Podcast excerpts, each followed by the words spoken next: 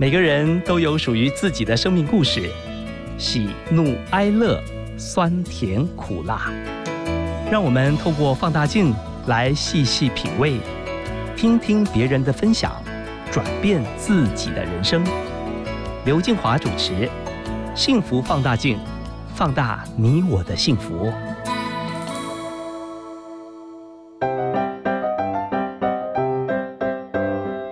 起拿出手中的幸福放大镜。今天我们要来看看知名艺人赵树海，他是台湾知名演员、电视节目主持人以及创作型歌手。在一九七零年代校园民歌盛行的时期。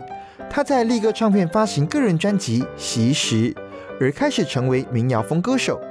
他目前创作过的歌曲有六十多首，像是中视黄金拍档与华视双星报喜的综艺节目主题曲都是由他创作。赵树海在一九八三年主持中视益智节目《大家一起来》而转型成电视节目主持人，并在一九八八年获得第二十三届金钟奖电视综艺节目主持人奖。之后，他一直致力于推广童谣音乐，期待能够让孩子们有一个美好的童年。那接下来呢，我们一起来听听赵树海跟我们分享的拼 Sir 的人生哲理。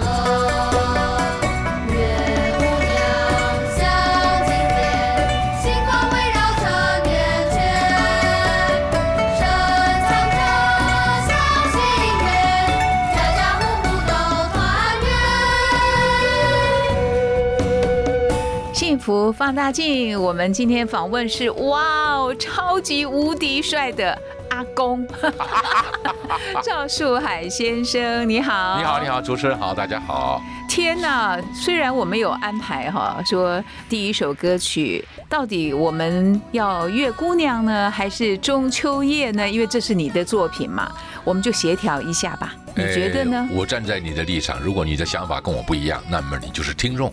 我们用听众的想法。我就把他名字改也没关系，因为我觉得这个是一个我的错误。哎，说实话哈，我要访问你之前，我去更多的认识你，又是民歌手、电视节目主持人、演员、词曲的创作者，你怎么还要开始写童谣啊？哎呦，如果讲斜杠，我厉害，我那天大概随便算一下，仔细的算一下，分类大概超过十二个呀。天哪！你每天的脑子里面到底转转转是在想什么？我常常说，一个人不要做那无事。现在很流行一句话，可能也十年以上了，就是你没事要放松，放空自己。好听，听起来很有质感。放空的意思是让你要储备下一次的装满，所以你如果不倒出去，永远装不满，永远不是新的。但是你不能真正的放空，放到两眼无神，不知道在看什么啊！这那个是很糟糕，那就是痴呆了。所以我就说，人为什么哪怕你在休息的时候，你的脑筋、你的耳朵、你的眼睛、你的鼻子不必休息啊？哎，我觉得你活得太认真了。我是很认真，而且很人家说我活得很辛苦，我真的很辛苦。我告诉你，我到你家做客，你到厨房去切东西了。我一听刀子落砧板的声音，我就知道他切的是什么，然后一会儿就闻到味道我就说：“哎，不要切柳丁了，我真的我不太吃水果。”闻得出来的。可是你平常看到的、听到的、闻到的，对你来讲是你的素材是不是很多？你脑里的脑库里的资料是不是很多？所以任何事情你的判断是不是比较快而准确？这怎么累呢？这是你的财库啊！哎，你这样会不会受不了人家慢的人呢？会搭不上你脚步的人。是我第一讨厌慢，第二讨厌笨。第三，讨厌没眼色。什么意思？没眼色？不会看脸色。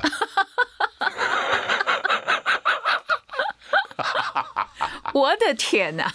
所以做我的朋友很快乐，我就不会要求他们太多，我会帮他们不知不觉的帮他弄好。我告诉你，我帮你们都前后都弄治好，弄好了，没人知道我弄的。嗯。但是做事就很惨了。你跟我做事，你会很累。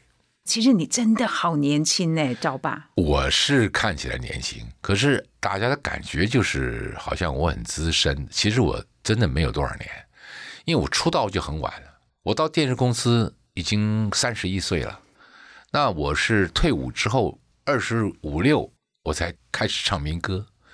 如果唱民歌算在内，那算出道；如果不算，我觉得演艺出道还是应该算在电视台、电影那个算出道。因为我们当时的民歌手其实是半职业性的嘛，所以如果到电视台，我是在民国七十年曾经接触了舞台剧，开始参与了电视的单元剧的演出，然后才跟中视签合约，所以我是在七十一年真正踏入电视演戏的，所以我三十岁了，三十岁、三十一岁才出道。所以现在七十岁听起来也四十年了，看不出来。你怎么样让自己保养？因为你真的红光满面，然后体格哦，好好哎，就是看起来还好。其实人家问我，我都不好意思，因为我实在没有保养。比如说我我我洗脸，我从来不用清洁剂，我就是用清水。毛巾，我觉得以你的演艺的生命来讲，哈，你刚刚在说嘛，你十二个不同的身份，而且越到后面就累积越来越多。刚刚是演员啦，词曲创作，还有节目主持、民歌手这些。回顾你的一生过去，你说你出道晚，你怎么去看你这个一段一段一段，而且越来越精彩？算在我们那个时代吧。其实你看哈，王梦玲小我三岁。寇尔新小我三岁，那寇尔新出道就比较早，他在读书时候才参加了，所以他二十啷当岁就开始了。我比他出道还晚十年将近。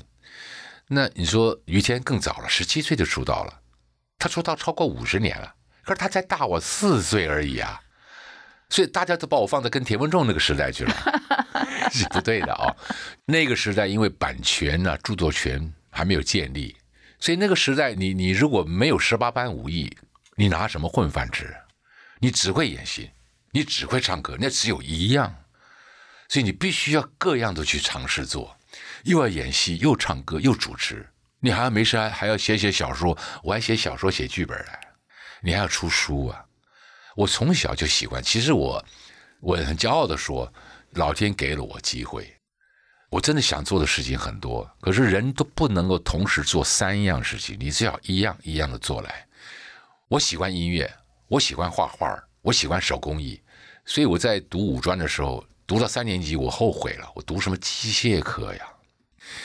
然后我就想要放弃，然后跟我爸爸谈，我爸爸答应了，我说我转学，我要想读世纪新专、文化学院、国立艺专，那时候就这个三个学校有戏剧科、有音乐科、有美术科或者商业设计科，我都想念。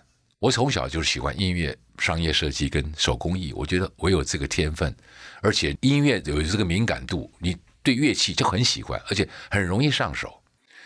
我那个时候大概十岁、十一岁左右，不知道哪来一个朋友，我们我就见过那么一次父那一对父子，从此没见过那一对父子。忽然在我们家，他小孩穿着那个 tuxedo，拿了个小盒小提琴，不知道怎么就逛到我们家来了，这样。然后大人聊天，我们听不进的。隔一会儿就看到他打开盒子，哇，好漂亮！那个黑盒子打开红色的绒布衬里。那个时候我不懂绒布，然后拉出一个琴，什么东西呀？小提琴。他们说，哦，然后他就拉了，哎，他拉了一首歌叫《小蜜蜂》吧，哒哒哒哒哒哒哒哒哒哒哒哒，就这个嘛，我很熟啊，很熟啊，我就听了。然后我就在看他表演的时候，我就看到他四根弦粗细不一，上下不一定。哦，细的弦比较高音，往下声音更高，隔大概一寸左右就是换一个音阶。我当时就听到这样的感觉了。隔一会儿，他们大人开始盒子一收，我们到我们的房间去了。没多久，他走了。走以后，爸爸关着门就说：“哎，刚才他那小孩啊，太紧张。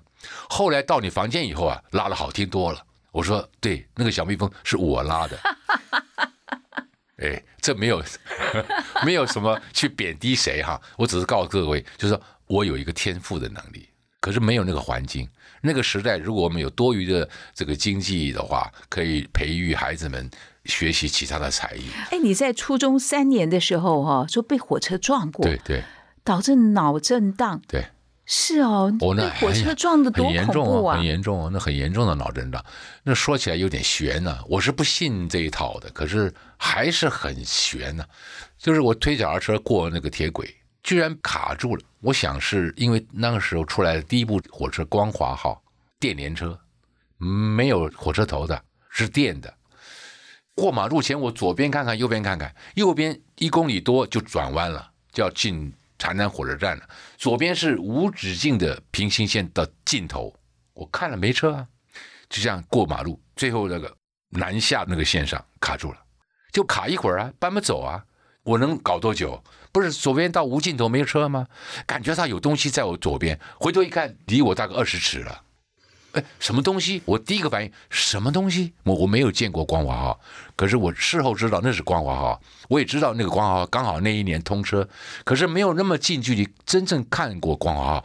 我们印象中火车咚哧咚哧咚哧咚哧嘟，有个火车头儿啊，这个什么东西？没有火车头的东西从那边一个这样的一个银白色那个，你会吓一跳啊！前面就是一个车厢嘛，一个椭圆形的一个通道的那个上交台嘛，然后没有任何感觉，我就撞飞出去了，哇，就这样，命大。就在我右侧十尺左右有一个那个人行天桥要过这个铁轨的，每一个柱子大概有两尺的四方形的柱子，大概有三层楼那么高，一个 H 型的。我这边被撞，就穿过这两个 H 型的中央，斜斜的角度穿出去，落在那边的水沟里，水沟没水，哇，那个脚踏车也不见了，我的笔记本书飞满天都是，你真是命大哎！所以我可能应该长超过一米八的，结果就没长到。七十岁的赵树海谈十五岁被火车撞的经验。我昏迷了整整昏迷两个礼拜，而且那段时间是没有记忆的，很恐怖的。我就笑称嘛，哎呦，看过琼瑶小说那种失去记忆的，我有经验呢。可是这个经验是零，既然没有记忆，你记得什么？你什么也不记得，你只是过了那段时间，事后别人帮你弥补那段空白。来看我的人，除了当时我被撞以前那几秒钟跟我分手的我外甥、我的家人，其他人我一概不认识。经过多久的时间才回来？我在医院住了两个多礼拜嘛，那两个礼拜就是空白啊，是妈妈爸爸跟我讲的，我才把它大概弥补起来，其他人都不认识。那事实上这两个礼拜还是空白了，就是我没过那两个礼拜啊，蛮严重的。赵爸会说故事啊，他更会写童歌，这是你的新身份。小泥鳅，介绍一下这首歌好吗？我我有几很多歌呢，就不同的风味，像比如《小泥鳅》，它是一个纯五音的中国曲式。那我也特别把它歌词写的是一个非常民谣的一个地方的一个歌。那写的是什么呢？就是一块田，就那么一方田地里面，奶奶带着孙女去抓泥鳅。因为我们在田里面会有除草，除草前呢就会有抓泥鳅，那等于是一个水稻的一个副产品。那抓泥鳅除了可以吃以外，还有一个乐趣。所以让小孩去参与抓泥鳅，我觉得任何小孩把他带到田里面去，把自己搞脏、搞到水，一定是快乐的。何况里面还有泥鳅，所以我一写写了四大段歌词。但是这个歌呢，就是要特别的一个要一个风味，你要唱出中国式的曲风。然后我特别把那咬字放在那个音乐上，每一个歌词，我跟你讲，真正作者他们都知道，作曲作词的人会把那个声音跟那个字连接的严丝合缝。不是那个字，它不适合放在这个旋律上，这是一定的。所以其实心中的歌在哪里？你把歌词念十遍，旋律就已经出来了。一开口就是强调，我我我示范一下，是小泥鳅滑溜溜，躲在田里到处溜。你一开口就要唱小泥鳅滑溜溜，躲在田里到处溜，要有这个味道。可是现在的小朋友要求他这样子是有点苛求了，所以我一再再试。不过如果他给我的时间再久一点，他可以学得更接近。我们问一下多才多艺的阿公赵树海先生，你觉得现在你最幸福的是什么？哎，我曾经在网络上跟小朋友、跟粉丝有聊过，他们也聊说幸福是什么。嗯，有的人说拥有了一切，不见得是。你真的拥有那一切，你真的不珍惜你身上拥有的任何东西。人都是这样的，吃了碗里看了锅里。想要拥有是因为你没有，可真正拥有的时候，你又搁在那儿，你不见得把玩呢。那你要它干嘛？尤其是很多身外之物，要它干嘛？那比不完的呀。我觉得什么叫幸福？你觉得舒服，你满足了，那很幸福。就是你饿的时候，你能吃到一顿热饭，那就是一个幸福的事情。当你需要一个人依靠的时候，就有一个肩膀，那不是多幸福的一件事情。当你有点难受、有点情绪空洞、寂寞的时候，有人搂着你肩膀，他陪着你，那就是一个幸福嘛。现在有最幸福的事情就是实际，我这个人呢，就是贱命，要没事干呢，我我我会疯掉。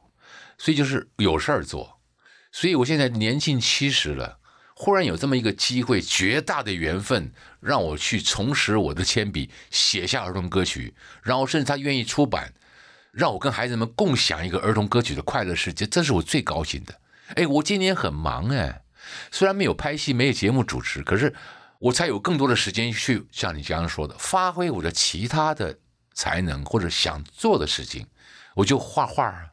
我画了一个插画，那个表情图插画，我一天画一个，画了两百快两百八十个了。从五月一号才开始画，就是这样。你看看，我小时候画画，大概十岁以前、十五岁以前，我们学校画画，老师不叫我们交作业，我们不会画画的。所以我就想到说，我曾经在十二岁参加过台南市的画画写生比赛，我代表学校，我得第三名啊。所以我其实是有那个画画的那个本事，可是再也没拿过画笔了。所以，我现在在画，我是很快乐，是你想干的事情嘛。所以我一面做了儿童音乐，我又画画，多快乐，比我在家里写那个论坛论文去教育大家好多了吧？人家看我的论坛就是谈这个世界、谈生活、谈教育、谈什么的，人家会觉得很硬，可是那真是智慧。那老实说，真的是我四十年来的生活的智慧，我把它写下来了。那你们看不下的，那就是无缘。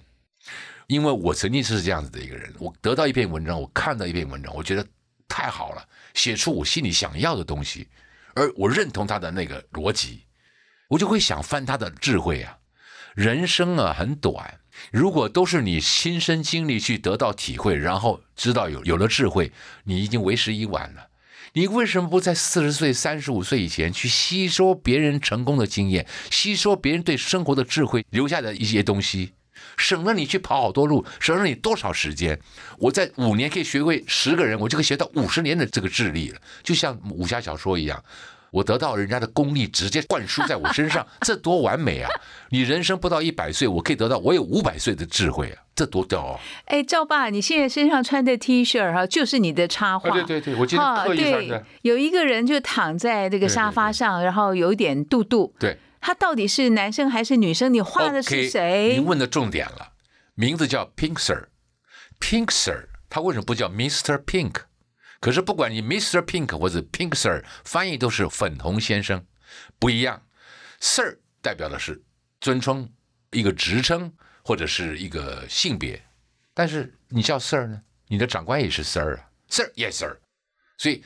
我画这个东西呢，我没有限制他的性别，但是你多数看你会以为他是个男的，因为你主观听到一个 Sir，那老师你也可以叫他 Sir 啊，所以他没有性别的，而且你们还没发现，我画了两百多张了，他没有穿衣服哎，可是我在贴出去的到现在，没有人觉得他没有穿衣服，因为他有红色嘛，对，他不是肉色的皮肤嘛，是 OK，我如果画衣服，让我增加我多少难度跟麻烦。所以我从开始画，想要画什么东西，开始找笔画，大概一个多小时，然后再着色，铅笔画再把铅笔涂掉一点，擦掉一点，不要留痕迹，然后再涂颜色，然后再拿水笔渲染，大概一个半小时。我现在三十四十分钟，我可以从零开始画完一个图，而且我觉得说拿起笔以后不错，我越画越熟悉。我怎么会忽然认识这么一个水彩铅笔？我真的不知道哎。先开始是偷用我孙女的。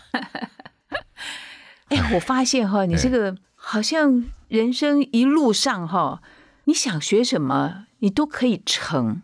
你有没有败的经验呢？有有有有，我觉得就是这样的啊。人生闲置啊，你会觉得时间很慢；你要做的事情多，你会觉得时间真的很快啊。嗯，所以说我就说，人生其实不长。你看，你从就算一百岁好了。你到了九十以后，可能无能为力了吧？我还范围放高一点，那你十岁以前也很多事情也没办法做嘛，所以你真正能做的事情就过这六十年左右，六十年左右还扣掉二十年是学习，所以真正能发挥你的才干，得到一个深度了，你就三四十年，你不把握这三十年做你想做的事情吗？你真的是人生白走一趟。我也没有说去高挂标志，说我们要做大事不做大官，不是这个意思。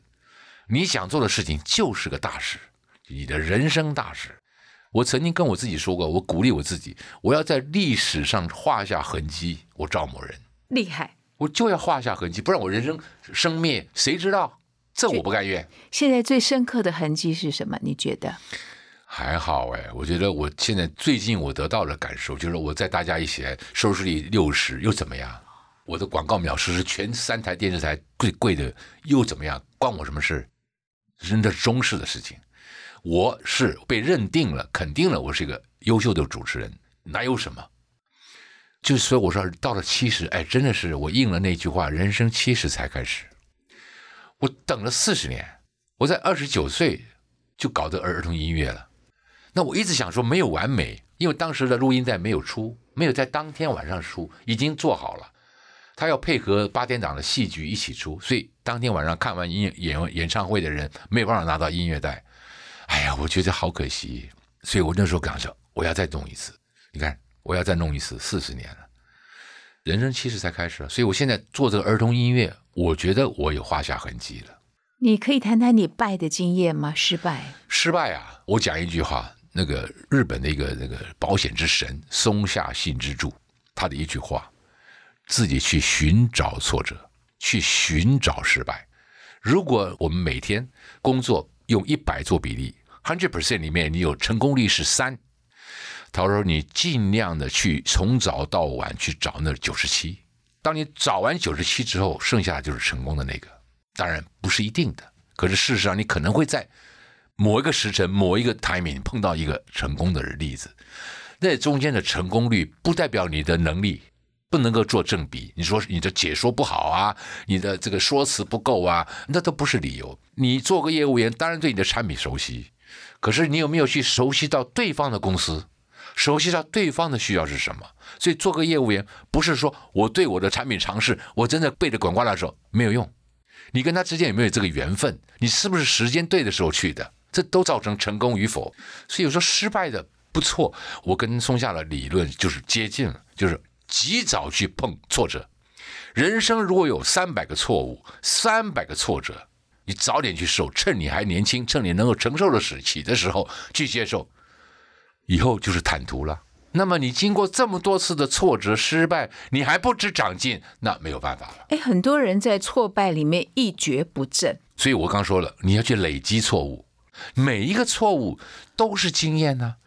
曾经在背后害我的，给我设暗箭的，曾经伸个腿绊我一跤的，曾经给我挫折的，我都感激。这些人都是我的贵人，没有他们，没有今天的我。我看你几乎在你人生每一个阶段都会交出不同的成绩单来。好，谢谢赵树海在我们的节目当中。哎，你说你是一个坏脾气又很啰嗦的人，是吗？我有些时候是。比如说，我很难得找一个人让我需要很省事儿、很省字的跟他交流。我好像想碰到一个人，但我说一半他就知道内容了。我是这样的一个人，而且我在做任何事情的时候，你在跟我谈任何事情的时候，我不要说我绝对的客观，我会替你着想，用你的那种视野、用你的心境、用你的立场来谈这件事情。即便我们在谈合约，我都是要求双赢，是站在这个位置来思考的。所以，如果常常发现人家这样谈谈，我一开始就这样讲，他们就不理。结果我们磨合了一个多礼拜，结论还是我当初讲的。为什么绕这一圈嘛？你懂我的意思吗？所以你及早提出一个最后方案，人家是不能接受的。他们让这个互相磨，把棱角磨掉了，然后打破头了，最后妥协了，是不是我当初给你的合约？人家说赵哥第一次看到乙方替甲方考量，我说这就是尊重。我这么对付你，你是不是要这样对付我呢？如果你跟我写的合约就是中间坑坑巴巴，将来想坑我，我告诉你，想骗我老赵还真不多呀。要比智慧吗？我说我是一个不害人的人，可是当我发现你在那里想占我便宜，那我叫你死无葬身之地。而且我告诉你，就是说做我的朋友是很快乐，我愿意分享我的经验，分享我拥有的东西。所以我说，我最大的报复是什么？你不再是我朋友了。你不再是我朋友后，你从此在我这边得不到任何东西了，有形的、无形的。哎，这样的话，你朋友到底还剩多少啊？我朋友真的不多，可是我会无所谓，我随时会放电，就是说发放东西，让人家去承担，就像我丢红包一样，你谁收到谁的，你爱不感谢我也无所谓，因为我开始就没把你当成一个特定人物，所以与其这样做，我也快乐嘛，那也满足了我愿意施给人家的一个癖好，好吧？我常常说，人生施与受是平衡的。你不要以为说那个人他一直捐款，觉得好感激，不要感激他。我们给他机会让他捐款呢。那你说恨这个人很自私，他不工作就吃白食，就真的等着人家救，要感激他。他给了我机会捐他呀，不然我捐给谁呀？所以人生就是自私的跟不自私的人平衡了嘛，不然这世界没有办法平衡，施与受一定要平衡。没有施与受，我告诉你这就乱了，绝对乱。可你可以选择你要做。讨饭吃的还是做捐款的，随便你，平衡的。你看多少人在那里汲汲营营干了一辈子，他有了一百亿，有了一千亿，又怎么样？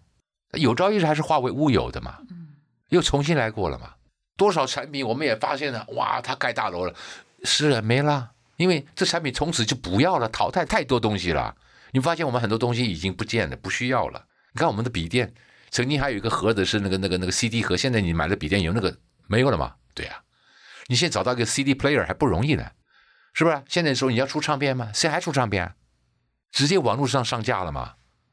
对呀，你还要求什么？所以再过两年报纸也会没有的嘛，不需要了嘛。电视台也快走了，因为现在电视台已经打不过其他的网络电台，甚至自媒体嘛。所以一定要是变成叫，有一天全国全世界七十亿的自媒体，然后再过一天就变成七个电视台了。为什么？七十亿的自媒体就像恐龙时代一样会消灭的。他们就自我灭亡，人生、世界、宇宙都是这样子的，从零到丰满，然后绝种，让我重新来过。所以人生的循环可能一百年，宇宙的循环可能是一千万年，那我们活不了那么长就是了。哇，我们今天在节目当中啊，更深的认识了多才多艺的赵树海先生。我喜欢你那一句话：倒空。对，倒空之后才可以重新盛装。对。对不对？这也代表了一种主观跟客观。你永远是装满的，你不能接受别人的意见，你放掉一点嘛，你倒掉一点，中和一下，水也变直了嘛，可能会更清澈了一点。那你也有新思想进来了嘛，你就不会觉得人家跟你格格不入。你怎么这样？你们怎么这样？老觉得别人怎么样，就是你不对嘛。你应该是感染周围人都跟你接近到一个痛，这个方向是我们共同，我们公司是未来的方向，是走这个味道的。你要影响大家，你没有做到影响大家，你就不是个好领导者嘛。好领导者不只是下命令控制你们的上下班，给你们薪水，那种老板没有用啊。要让人家死心塌地的跟随你，这才叫做有本事的老板。有事你扛，让他们发挥，让他们做，安他们的家。你有没有这本事？没有嘛？你要把自己当成梁山伯的好汉，我们以义结合，是不是？你有没有这个本事？没有。大家没有相信你，你怪说，哎呀，现在小孩子他们都不会把公司当家，因为你没有给他一个家。刚才我们私底下聊天的时候，哈，你有提到一点，我觉得那是一个你生命中眼光的重新调整跟看见。你说你没有画画之前，你根本就眼中可能没有碰到画家，哈，有着太太怀孕的时候才会看到孕妇的存在。哎，这是一个很奇妙的发现吧？其实这些事情一直在发生，嗯，只是你的注意力不在。你的注意力不在，就回到我刚刚说的，你真的是看着当没看，你是视若无睹的。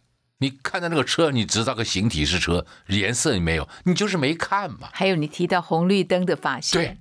这就是一种错误的想法。你觉得一开车碰到绿灯，哇，今天是快乐，今天是 lucky，今天舒服，先顺利。一进来就是红灯，一个红灯接一个红灯，哎，今天不舒服，今天是今天是不顺利，今天是逆境。你为什么让红灯感觉是逆境，绿灯感觉是顺境？红灯是个警告，绿灯是安全，你就这样去思考，就是告诉你红灯 stop，绿灯可以走。它有什么正负的？没有正负的。它为什么有正负？反而红灯你认为是负的，我觉得红灯是正的，因为它给了你生命，它提醒你珍惜生命，它是正面的。你又不是这样去思考？所以你如果认为说一碰到这是绿灯就是快乐的，就是顺利的，今天是红灯就不顺利，你这个人不会成功的，因为你的思想太狭窄、太自我。你为什么会？你太太怀孕才会注意到怀孕的人。你现在的心思在一个孕妇身上，所以你其实天天看到，但是你不在意。哎呦，现在发现每个街上都有大肚子，还有一个物以类聚，你会因为这样的事情发生，而你到了某些共同的环境里，比如说你生了孩子以后，发现怎么满街都是推小娃娃车的，哪有满街啊？就是你去的地方才有推娃娃车的嘛，因为你到公园去啦，所以这就是认识啊，这就是缘分呐。我画画为什么？因为我过去没有注意啊，结果我现在画了画，我没事我在翻脸书首页，一翻就翻到那个谁插画，那个插画家，那个那个画画。真的啊，我怎么以前没看到呢？有，以前你就快速略过了。哎，回首过去七十年，你最感恩的是什么？最感恩的，嗯，最感恩的当时父母赐给我生命，因为我我一直觉得一个家啊，给我的印象是特别特别的强烈，所以我才会产生这个样的思想：家要有父有母。我们从小在家里学会了在家里的各种身份，我为人子，为人女，兄弟姐妹。我在这个家里这么一个最小的社会学到了团体，我怎么跟家人相处，怎么样应对进退，怎么如何为人夫为人妻，如何学习为人父为人母。所以父母不会跟你一辈子，所以有一天你当了夫妻，你就感得到想象出父母的感觉关系。有一天你当了父母父母了，你就知道我怎么去养育一个孩子。我觉得这个家是最原始的单位，给我们的印象是最深刻。你一辈子在接受与付出，没完没了，直到你生命结束的前一天，你的牵挂还在家。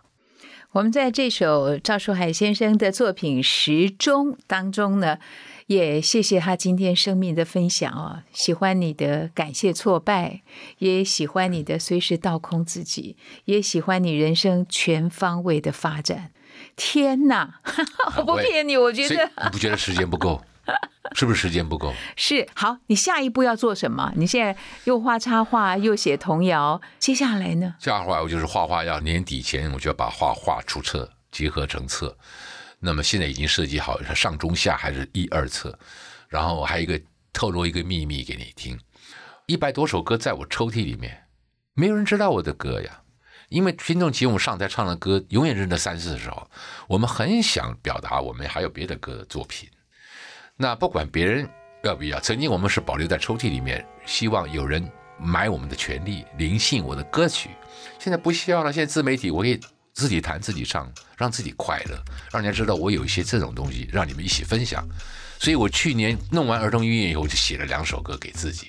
我准备在年底也要发行。耶，欢迎你再来我们幸福放大镜，跟你说拜拜，拜拜拜拜，谢谢各位。